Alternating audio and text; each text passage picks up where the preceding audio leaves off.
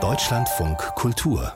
Interview ich verrate Ihnen jetzt mal den Trick, den ich vorhin schon erwähnt habe, den legalen Trick. Äh, wenn man eine Arztpraxis kaufen will, obwohl man gar kein Arzt ist, kein Mediziner, dann muss man vorher ein Krankenhaus kaufen. Das ist grundsätzlich möglich, auch für Investoren, die äh, mit Medizin vorher nichts zu tun haben. Man kauft ein Krankenhaus, ein kleines vielleicht irgendwo abgelegen und jeder, der ein Krankenhaus besitzt, jeder Investor, der hat das Recht, ein medizinisches Versorgungszentrum einzurichten. Das heißt, er kann es neu gründen oder eben eine Praxis kaufen und sie offiziell zu einem solchen Versorgungszentrum Zentrum machen. Und das passiert auch. Und deshalb werden auch in Deutschland Arztpraxen von privaten Investoren übernommen. Vesna Jelic hat das selbst erlebt in einer Zahnarztpraxis in München, in der sie damals als angestellte Ärztin tätig war. Inzwischen hat sie ihre eigene Praxis. Schönen guten Morgen, Frau Jelic. Einen wunderschönen guten Morgen. Mir ist vollkommen klar, warum die Investoren das machen. Die wittern da ein großes Geschäft. Aber warum machen Ärzte das? Warum verkaufen Ärztinnen und Ärzte ihre eigene Praxis? In der heutigen Zeit ist es so, dass ein selbstständiger Zahnarzt zu sein nicht mehr nur Zähne behandeln bedeutet. Die Bürokratie macht einem den Alltag wirklich schwer und man braucht gute Leute an seiner Seite und muss viel delegieren. Wenn man das nicht schafft, überkommt einen, glaube ich, mit der Zeit ein Gefühl von, mir ist das alles viel zu viel.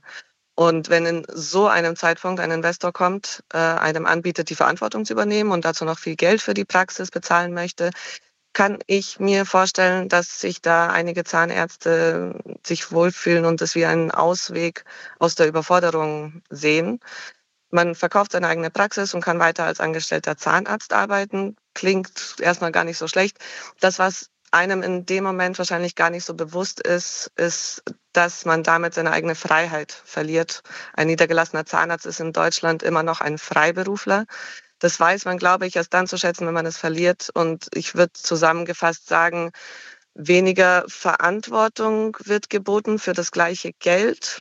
Wenn man allerdings aus Leidenschaft Zahnarzt ist, dann wird man mit Investoren, die nicht vom Fach sind, nicht glücklich, meiner Meinung nach. Und der Investor damals in der Praxis, in der Sie gearbeitet haben, hat vorher mit Zahnmedizin oder überhaupt mit Medizin nichts zu tun gehabt? Er hat, soweit ich weiß, nichts äh, damit zu tun gehabt. Also die Leute waren nicht vom Fach. Und ähm, es waren Leute, die nicht vom Fach waren in der Zahnmedizin, die Geld gegeben haben den Leuten vom Fach.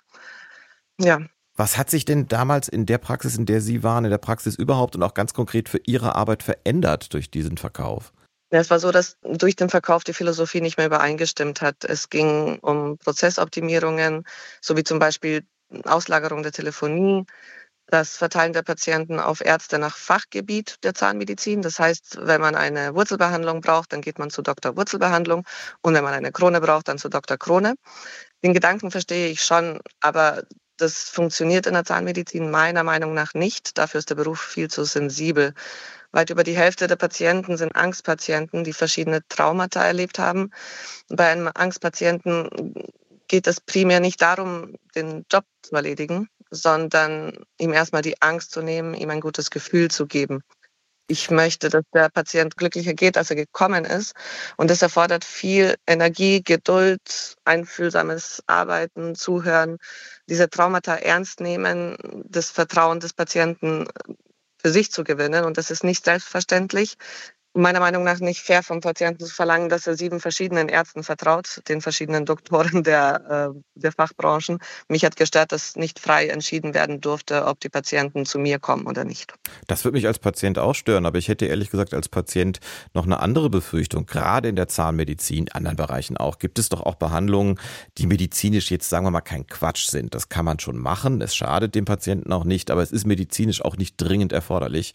Und es gibt natürlich Sachen, die sind sinnvoll sinnvoll, bringen aber gar nicht so viel Geld. Andere sind vielleicht weniger sinnvoll, bringen viel Geld. Besteht nicht auch die Gefahr, dass dann die Entscheidung, welche Behandlung da überhaupt vorgeschlagen wird, eher aus wirtschaftlichen Gründen denn aus medizinischen gefällt wird? Ich finde, dass man das nicht pauschal ähm, jetzt auf die MVZs beziehen kann. Ähm, es ist nicht äh, primär so, dass alle MVZs ähm, schlecht abrechnen und alle Zahnarztpraxen, die niedergelassen sind, gut abrechnen. Ich glaube, dass das sehr individuell ist. Ich äh, kenne das Thema, ich weiß die Statistik, äh, dass mehr abgerechnet wird.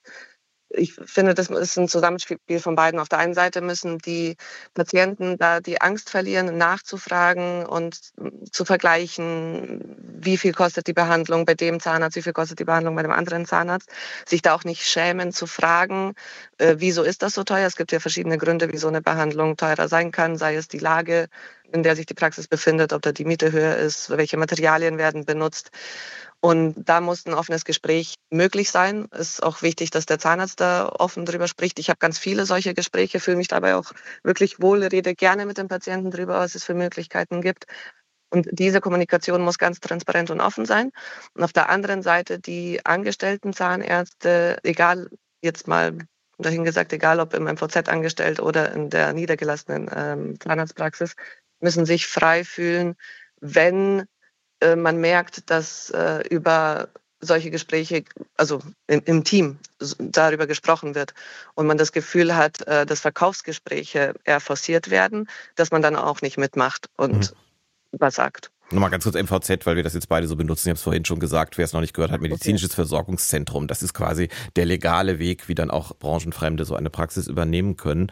Es gibt ja verschiedene Forderungen äh, dazu und der Bundesgesundheitsminister Karl Lauterbach hat schon vor einer ganzen Weile angekündigt, äh, ein neues Gesetz äh, schaffen zu wollen, dass generell solche Vorgänge, also dass private Investoren, die nichts mit Medizin zu tun haben, Praxen kaufen, dass das ganz generell verbieten soll. Das wäre relativ radikal, juristisch machbar, aber nicht unkompliziert kompliziert. Fänden Sie das richtig oder wäre das aus Ihrer Sicht dann doch übertrieben?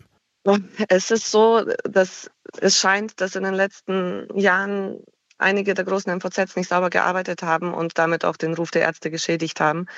Die Politik sollte da etwas genauer hinsehen und das Ganze dann dementsprechend ahnden und verhindern, dass sowas passiert.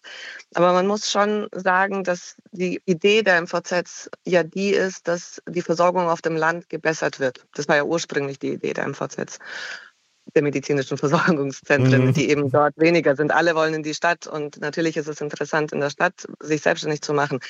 Die Sache ist die, dass die MVZs viel mehr sich in den Städten niederlassen, weil das also da ist der Gedanke verloren gegangen. Es sollte auf dem Land die Versorgung gebessert werden. Die, die es machen, machen es aber in der Stadt.